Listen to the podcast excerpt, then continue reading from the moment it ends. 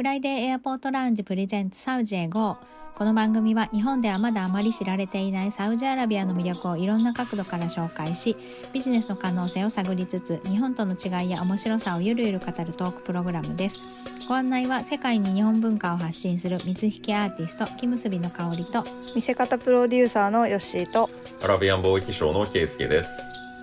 よろしくお願いしまよろす。しくお願いします。さあ今日はちょっと芸術関係の記事を、えーはい。ケイスケさんが見つけてきてくれましてとても興味がある内容で楽しみにしています。はい。あの香織さんの、はい、サウジアラビアの、はい。はい。はい。えっと香織さんのなんか顔が浮かんできたんでね、あの記事を読んで。て、これは取り上げてみようかなと思いました。なるほど。はい、サウジアラビアのアーティスト夫婦っていうことでね、うんはい、ぜひお話聞いてみたいと思いはい、ます。よろしくおよろし願いします。くお願いします。お願いします。えー今日のエピソードで取り上げるのはあのサウジアラビアの東部州在住の、えー芸術家夫婦のお話です。えっとファティマ・アル・デュバイスさん、奥さんの方ですねとムハンマド・アル・マダンさんという、えー旦那さんの、えーアーティスト夫婦です。うん彼らが、まあ、なぜ、あの今回取り上げようかと思ったかというと、えー実はですねお二人ともその日本の文化とか芸術で出会ってるんですね。なので、まあ面白い。いなと思ったんですよ。でアラブニュースの記事だったんですけど、まあ、日本の芸術とサウジの感性を組み合わせることで素晴らしい作品を生み出しているということですね。うんまあ、この遠く離れた2つの文化がどのようにこの美しいシンフォニーを奏でているのかというところを、まあ、その一例として紹介できればなと思いました。はいえー、面白い。はい まあはいあのどんなまずどんなアートをやってるかっていうことなんですが、えー奥さんのファティマさんは折り紙うん。を使ったお作ー品でムハンマドさんはアニメと漫画風の絵を描いているということですね。へえ。であのご両人は共にサウジの東部州で育ったそうです。えーうん。2人とも若い頃から日本の芸術に魅了されて、えーファティマさんは折り紙ムハンマドさんはアニメと漫画に情熱を注いできたと。うん。で2016年ですね、まああのそういう世界で出会って、まあ、ついには結婚してしまったというお話なんですけど、はい、えまああの曰くですね私たちはサウジアラビアの友人たちの間では日本アートのカップルとして知られていると。はい。うん。過去7年間っていうことになるちょうどだから2017年ぐらいからですかね。この日本からインスピレーションを得た芸術をですねこのサウジで広めることに取り組んでてうん。各地のワークショップで何百人もの人々にもうすでに教えている、はい、で自分たちと同じようにそういう日本の芸術形式とサウジの、まあ、文化を融合させたいと思ってる人たちに個別の指導もしていると。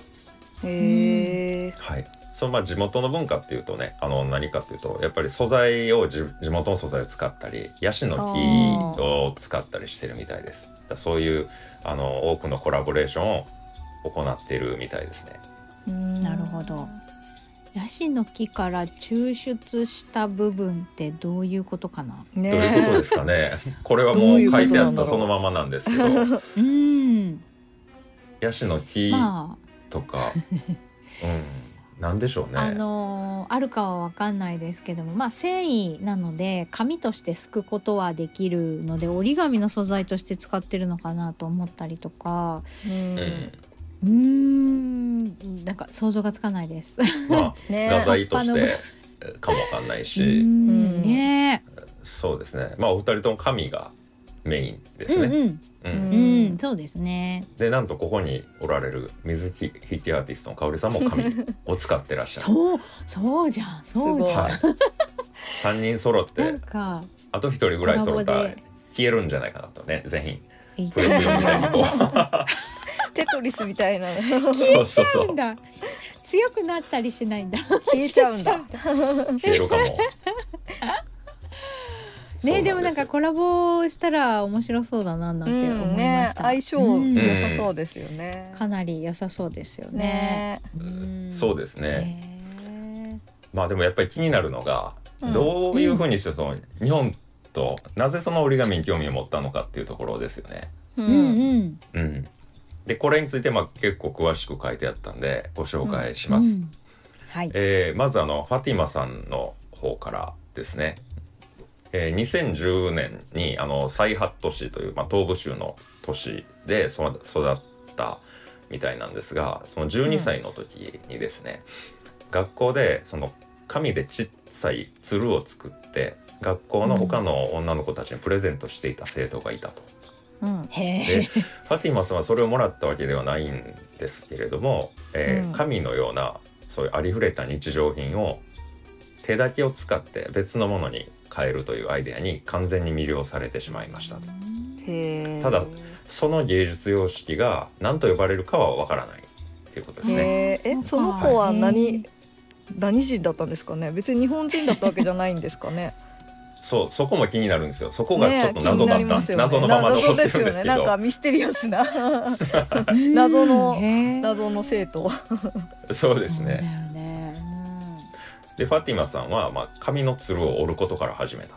うん。うん。うんはい、で YouTube がちょうど普及し始めた頃だったそうで、ん。えー YouTube を通じてあの自ら技術を磨いていったそうなんですけど、うんやっぱりこう小さいまだまだあの12歳ですしインターネットってこうね、あの危険も多いですから、うん。あの両親にその検索の許可を取ったと。使っていいかっていうことでしょうね。えーまあ、許可許可はおもちろん OK だったんだけどうん。ただうん検索のキーワードが分かんないわけですよ。確かに。あーそうですよね。あの呼び名が分からないですよね。うん。まずそうだよね。なのでまあ分からないままいろいろと試行錯誤してったらその、うん。うんある日アルゴリズムによって、うん。その折り紙のビデオのサムネが出てきたうんみたいなですね。うん。あのもしかしてこういうものではみたいなうん。お探しでうん。お求めですか？みたいな感じで出てきたものを、うん。まあ、クリックした、うん。でそこで初めて折り紙という名前を知ったそうです。たどり着けてよかった。よかったですね。ねえ。鶴、へあれが鶴だっていうのは分かってたんですかね？折り鶴から始めたって言ってねまあ鳥鶴鳥？あのね。種類は分からないかもわかんないですけど、あーじゃあ鳥紙みたいな。そうそうそう。あの検索でやっていったのかなって。鳥紙まあ、これは想像ですけど折るみたいな。そうだよね。はい。他に思いつかないよね。うん。折り紙っていうワードを知らなければ。ねえ。ですよね。結構だから言葉しあのがわからないってすごいハードルハードル高いと思う。ん。だいたいテキストであのつなつなげていくから、うん。うん。ううん。んまあ、苦労した苦労の末ですね。試行錯誤とかね。すごい。はね検12索ワード。歳の時だからね。えまだやっぱりうん。いろいろこう検索するにもそのコツとかもねなかなかあれかもしれないし、うん。いそうですようね、ん。で彼女は家にある小さな紙を使ってそういう小さい芸術作品を作る方法を、まあ、何時間もかけて独学していったと。うん。でお母さんがあのすごい協力的だったようでその彼女の新しい芸術形式の探求心と、まあ、その創造性をですね、もう励まして奨励して、それを続けるようにと言っていたそうです。へただまああの周りはやっぱりそうでもなかったみたいで、うんこのファティマさんが言ってるのがですねそのまま読むと、えー私が折り紙を学び始めた時母は私の最大の支援者でした。周りの人からは紙を何度も折るだけで何やってるの？芸術的じゃないなどと言われました。しかし私はそれを心から楽しんでいたので母はそれらを無視するように私に言いましたと。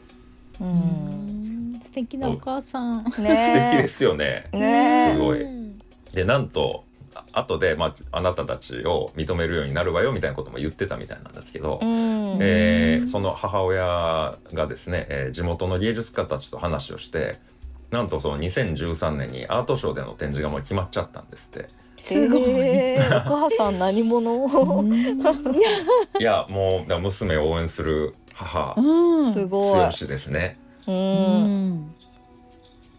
でこれの経験がやっぱすごく大きくて、えー他のアーティストさんたちの交流をする中で多くのことを学んであのもう一人前のアーティストとしての自覚が芽生えていったと。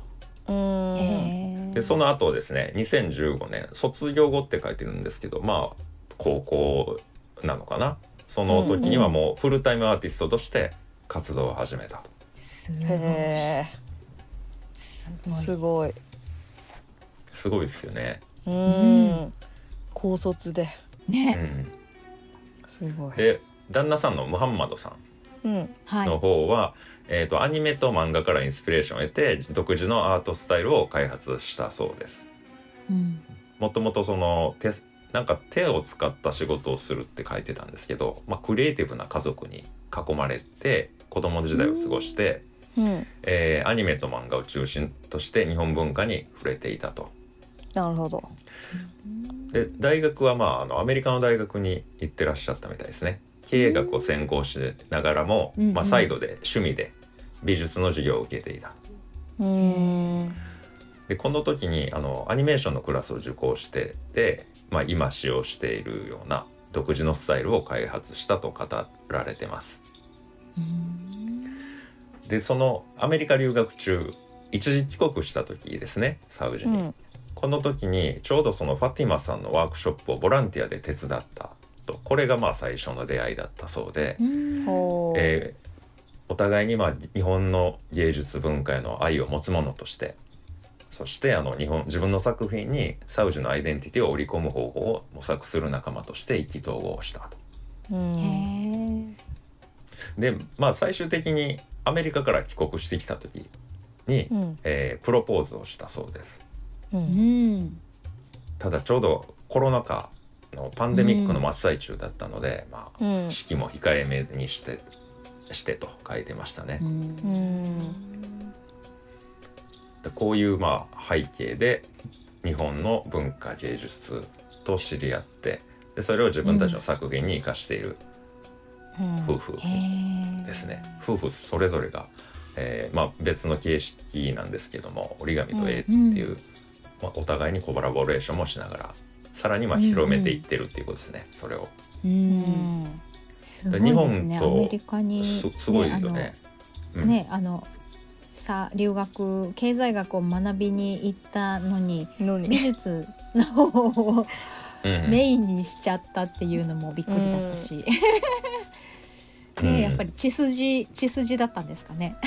ですかね。ムハンマドさんはねクリエイティブ、ブなご家庭に生まれたってね書いてあったから。うん。そうですね。まあこれがねもし仕事というかあのこれで生活できるんだったらこっちの方がいいって思ったんじゃないかな、多分。うん。うん。なるほど。まあ、日本とねそのサウジとあと自分たちの芸術作品っていうのをこれらをまあ融合させることにうん。今情熱を傾けて、まあ、多くのプロジェクトとかワークショップを通じてそのビジョンをサウジの国民の人、まあ、興味持ってくれてる人たちに共有していってるうん。ということですね。なるほはい。まあ、紙とデジタル両方の媒体を使ってやってるみたいです。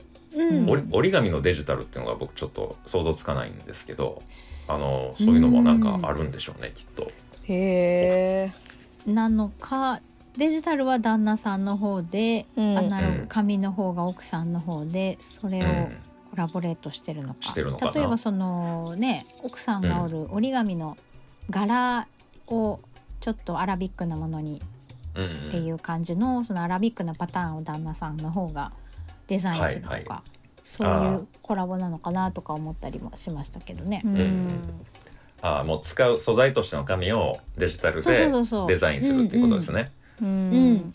うん、あそうかもわかんないね。ね。えだって折り紙用の紙とかって元はないじゃないですか。うん。そうですね。一応、あの日本の折り紙と呼ばれるものはまあ、ネットで買えなくもないとは思いますけどね。そうですね。どのぐらい流通してるのかは分かんないですうね。うん。うんん。うん。まあ、地元の、えー、と例えばカフェとかでも結局積極的に展示をされている、みたいですあのそのはい。サイハット市にある地元のカフェそばっていうところ。これがなんかウクライナ語で袋っていう意味みたいなんですけどへこちらでえーそうなんだ。はいあの巨大なかなりでかいですねこれ。うん。えー大きいですね。だ普通の成人男性の背よりも大きいような、うん。巨大なね、2メートル以上ありますね。そうですね。あの折りがうん。折り紙ですねでもこれ。折り紙インスパイアの袋アートピース。これがあの地域社会の注目を集めたとそうういうん。一例として載ってます。へえこれ折り紙なの？すごい。でインスタに載ってましたね。載載ってますあねの展示はいリールで展示をしている様子が載ってて、へえ。運ぶのも大変だっただろうなと思って。いやそう紙だからやっぱり気使いますよね結構。そうですよねそう多分中は空洞だと思うので紙風船みたいな感じに、うわーで外から圧がかかるとくしゃっとなっちゃうと思うから。そう、うねな。んかあの雰囲気的に向こうで組み立てるっていうよりは完成したやつを運んでるっぽいなと思って見てたんですけど。うん。すごいこれ何メーね。トル何メートルぐらいの紙なんでしょうねいやそうですよ。すごいでかいですよね。あでかいと思うんうけど、まあ部分部分であの貼り合わせてはいると思いますけどね。あそうなんだ。一枚で作ってるわけじゃないのか、うん。おそらくねなるほど。わかんないけど、うん。はい折り紙はあまり詳しくないですけどでもやっぱりその大きい紙が手に入れるその折るのに適した厚みや張りがある大きい紙を手に入れるっていうのはやっぱ皆さん苦労されるみたいであ型そう張りがあっても厚みが厚すぎると細かく折れなかったりとかそうそうそうそう、きっちりあの角が直角じゃないとあの真っ二つに折った時にもうすでにずれてるとか、うんそうですよね結構いろいろ大変みたいです。そうそうそうそう。うん。まあ企画があればねその綺麗なものが手に入るんでしょうけど、ないですもんねそうこのサイズになると。そうそうなんですよ。だから多分貼り合わせてはいるとは思うんですけどそれにしてもこのサイズはすごいなと思います。うんいやうん。解説ありがとうございます。非常にわかいりややすいいや まあ近しい業界ですもんねあの、そうですね。うん。折っていうのははい。そうですね。紙の扱いとか。はい。ねだからワークショップをどこでやってるのかっていうと、まあ、サウジのほとんどの主要都市でもやってると書いてます。すごいな。わあすうごい、ん。はい、あのダーランのイスラっていうところ前にも出てきたと思いますけどあとそれとジェッダのね、ハイジャミール。これあうんの香織さんも一度、あの建物には行ってると思うんですけれども、ああいうところ、ね。はい、アートスペースがあって、えそこでワークショップをしているっていうことですね。うんはい。でお二人の夢というのがあってうん実はあの、まだ日本に来られてないんですよ。ああそうなんだ。そうなんですよ。これが新婚旅行先の予定が、まあ、日本だったんだけどやっぱりパンデミックで無理だったんですね、うん。そうだよね。そうだからまああのまあ、原点というかインスピレーションの源である日本を訪れることが今のうん。彼らのあの目標でそこでさらに新しいことを学んで成長することを望んでいらっしゃると、へえままあ、そういうね。記事内容でした。うんぜひ来てもらいたいですね。早く、ね。うん。うん。あのハイジャミールに関してはちょうどえっ、とインスタグラムにどんなとこですよっていうのを載せたので、うん。あの興味ある方はサウジエゴのアカウントで見ていただけるようになってます。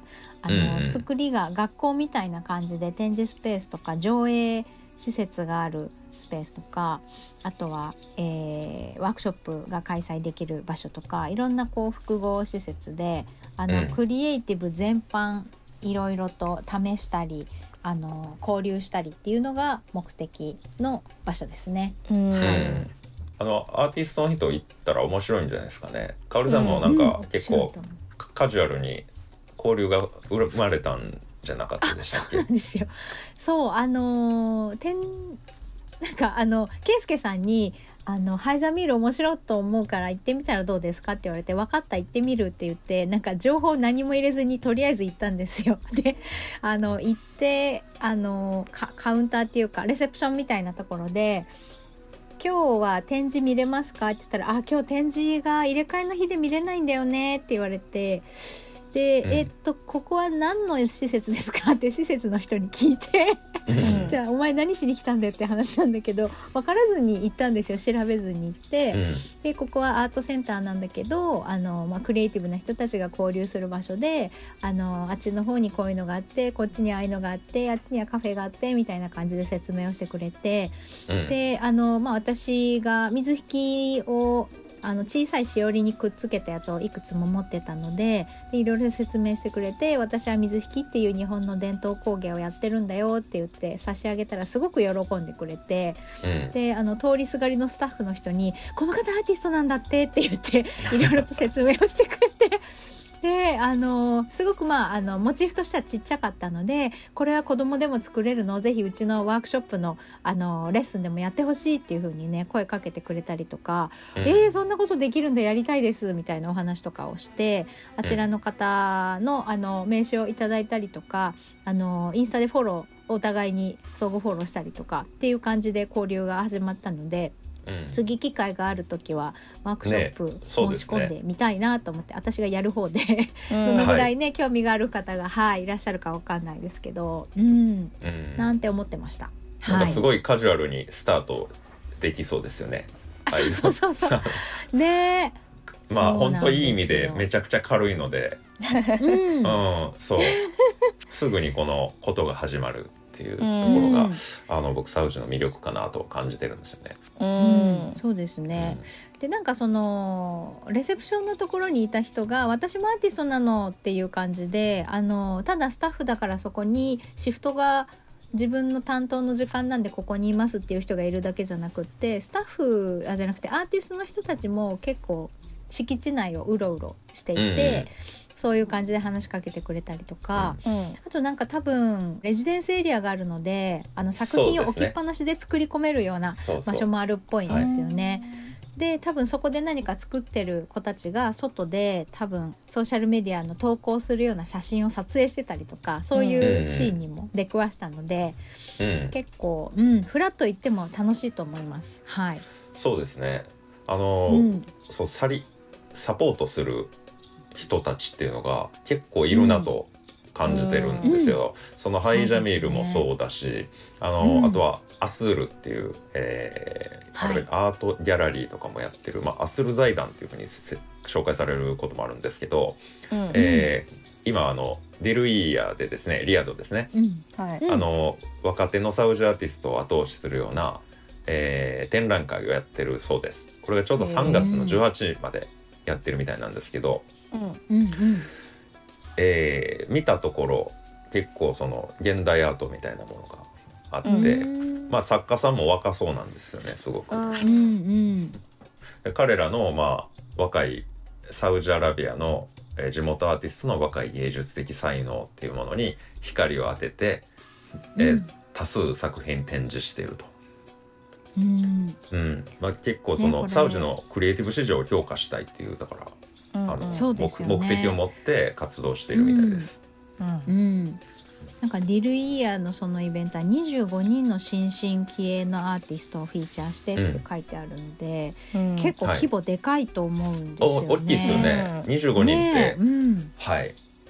で、えー、とこれがまあ第8回ということで、うん。YSA って読むのかな？YSA アルファベットで YSA 展覧会っていう感じで、はい。もしかしたら検索するといろいろ詳細が出てくると思うんですけども、うん。ね。えそういう意味では、うん、そうなんです。いろいろといろんな分野分ジャンルのアートがうん。こう、広がってってるなと思いますね。うん。そうですうね。ん、なんかね私の知り合いで結構あのライブペインティングする方がいて、あうん。の世界各国回りながらライブペインティングで旅をしてた方がいるんですけど、うん。うんえーっとドバイとアブダビは行ったことあるって言ってて UAE の方行って、でコロナよりも全然前だからもう5年以上前って言ってましたけど、うん。うんその時はもうなんかあのあ人物の絵が一番売れたって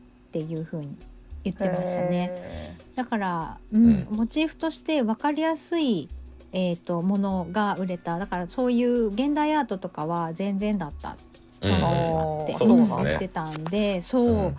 今のお話聞くともうあの次のフェーズに入ったのかなと思って、うんうんねうん。いやでもサウジでも多分ああのまだ人物画とかの方が全然いい、うんうん。受けやすいんですけれどもね。うんね、えうん。ただ若いところでいくとそういう動きが起こってきてるってことでしょうねきっと。うん。でね。なかなかそのサポーターも、うん。えー組織的にサポートした方がいいっていうことなんじゃないですか。このまあうん。目をつぶさないように火が消えないようにということで。うん。そうですね。うん。だからやっぱりあのアーティストって活動をすることはあのできても続けることっていうのがすごく難しくて、うん。でアーティストももちろん書くこととか、まあ、ものを作ることが好きでもそれを続けるためには生活をしていかなきゃいけないので収入がゼロっていうのは生活ができないから、な例えばアルバイトをしながらやる人ももちろんいるしあの別のお仕事をねしてとかあの、まあ、アーティストさんだとそのアートスクールみたいなところで先生をやりながら自分の作品を作るっていう人もいたりとか。うんいろんな形で何か別のことと並並走しながらやるっていう人はすごく多いんですけどこういう、あのー財団とかからのバックアップがあれば、あのー作品作りに打ち込めるので、うんそういう意味ではすごく心強いしあのストレスなく作品に打ち込めるっていうのは やっあぱり精度が上がっていく気がします。すごい心配事が少ますもんねないのはあの作品に。ねそうそうそうそううんお金のそう不安なんですよ。そうなんです。お金の不安がないっていうのはものすごく、ねあ生活の不安のすごくそうなんです。精神衛生上とてもいいことだと思います。うんえ美大とかあるんですかね？ああ、どうなんですかね？サウジですか？サウジはそうサウジわからないけど、多分専門の大学っていうのはなこれからな気がしますけどね。なんかそんな気がしますよね、うんはい。僕は知らないだけでもうあるのかもしれないけれども、多分近代美術館も今あの作っとあの企画段階というか作ってるとところだと思うんですよ。まだあの専門的にそういうのができてはないんじゃないかな。で各種イベントは多くやってますよね。あー。はアッセル財団とかも、えーこういったサポートのほかにアルーラの方で、うん。あのアートイベントとかいろいろやってるみたいですから、うんうん、うん、うん。かなりだからその、やっぱりなんかそのなうん波は来てるような感じ。うんう、うんんそうですよね。だからなんかその作品を見せる場所も、うんそういう告知をすることも結構お金もかかるしある程度の規模がないと注目がされないので、うんそれを用意してもらえるっていうだけでもだいぶ違そうそうそうですね。う気がします。うん全然違うそれをよね。こううんそうコンスタントに続けてってもらえればあの、これからの人はそれを目指して新しくねこううん。目指してくるようになればまた切磋琢磨されて、うん。さらにすごい人が現れてくると思うしうん。うん。有名なね恒例なイベントになっていけば世界的に注目もされていくだろうし、素晴らしそう思いますねす。うん楽しみですね。ね。ねそうですね。うん。まああのちょっと、うん。はい。本編このお二人。は、はいい、はい、お二人の本にちょっと話を戻すとうん。まあ、はい。ちょっとまともうあの時間があれなんでまとめるとですね、あのーまとめるとというか私が感じたことなんですけど、うん。まあ、異なる文化のそういう美しさを組み合わせるとケミストリーが生まれる可能性があるなと、うんまあ、当然のことなんですけど、改めて思いましたね。だから文化と芸術の交流によってそのお互いの持ってる世界っていうのがつながって新しいせ可能性が開かれていってるなと思いました。うん。はい。であのもう一つ思ったのがこれ結構サウジの人で日本を好いてくれてるアニメをきっかけで日本語をやりましたっていうと、結構聞きますよね。インタビューはい。でうん何度かゲストで出ていただいた方もうん。そういう方多いんですけど、逆がないんですよ、ああんまりないでしょ。あううん。だから全然そのえーっとこのあたあの文化と文化の組み合わせってやっぱりどうせなら文化的距離が遠い方が面白いものが生まれるかもわからないですよね。近いよりも。うん。全く違うものなので、うんじゃあその逆のパターンがあってもいいと思うんですよね。うんうんうんうん。サウジの方に日本人が興味を持ってうん。あの新しいそのなんていうんですかね新しいものを生み出していくっていうパターン、うん。これはだから、はい。まあ異文化というふうに一括りに言いますけど、まあ、サポッドキャストとしてね、サウジ語を歌ってますからやっぱり特にサウジ文化のうん美しさを取り入れて、そのアーティストの方とかでも、うん。えーすごいインスピレーションを受けるんじゃないかなと思ってます。まあ、香織さんはい。しかり、はい、うん。アーティストの方にそのように来ていただいて、そうですね、そう現地との交流をやってほしい。うん。そうですよね。私も行ってすごい魅力的な場所だなと思ったしその手工芸とかもそうだしすごく面白かったのであのすごい量の写真を撮りましたね。はいはい、フォルダがパンパンですよね。フォルダがパンパンです。モスクもそうだし、タイルも可愛いし、ジェッタのあのね、えっ、と、旧市街でいろいろと見に行ったものとかもすごい素敵だったし、うん、あの写真を撮り散らかしましたね。撮り散らそうですすごね。く刺激はい。的で撮した。っているのを僕はうんまた撮ってましたけど、ねえ、そうそうなんですよ。だから私もすごく思いましたね。そのサウジの文化を取り入れて水引で表現したいってすごい思いましたし、うんどういう形でやるのがお互いの良さを生かした相乗効果として作品にできるかなっていうのをすごくうん、思いました。考えました、うん。ちょっとまだ答えには行き着いてないですけど。でもうん。ラクダちゃん作りたいっておっしゃってましたもんね。あそうそうそうそう。前 あのそうキャキャメルファルコンは作りたいと いいですね。タイガードラゴン早みたいで。朝、そう タイガーのそうですよそうだね。ね。アジアはアジアはタイガードラゴンだけど、アラビックははい。キャメルフファルコン。ァルコンで。行きましょう。いいですねいいかもねい。いかもしれないキャメルファルコン。すごい紋章みたいにして作ってね、かっこいいかもしれないね、そうですね。かっこまあ、よさそう。こうこういうこういう記事見ると僕日本人の僕らとしてはひすごい嬉しいじゃないですか。うん。いや嬉しいね。嬉しい、うん。だから現地の人もあの日本人のまあアーティストさんうん。がサウジにちなんだものを作ってるとかってなったら、うんおそらく嬉いしいと思うので、そりゃそうですよね。はいこういう交流いいですよね本当に。うんいいです本当にね。ちょっとねインスタでメッセージ送ってみようかなって後で思ったりしてます。はい。ねえ、そうですね。あのぜひこのご夫婦と交流したいなと思いました。うんはい。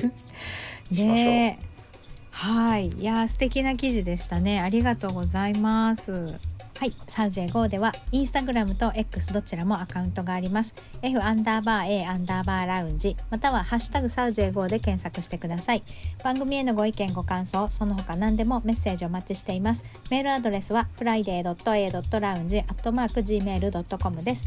またはインスタや X の DM からお気軽にお寄せください。それでは今週はこの辺でありがとうございました。ありがとうございました。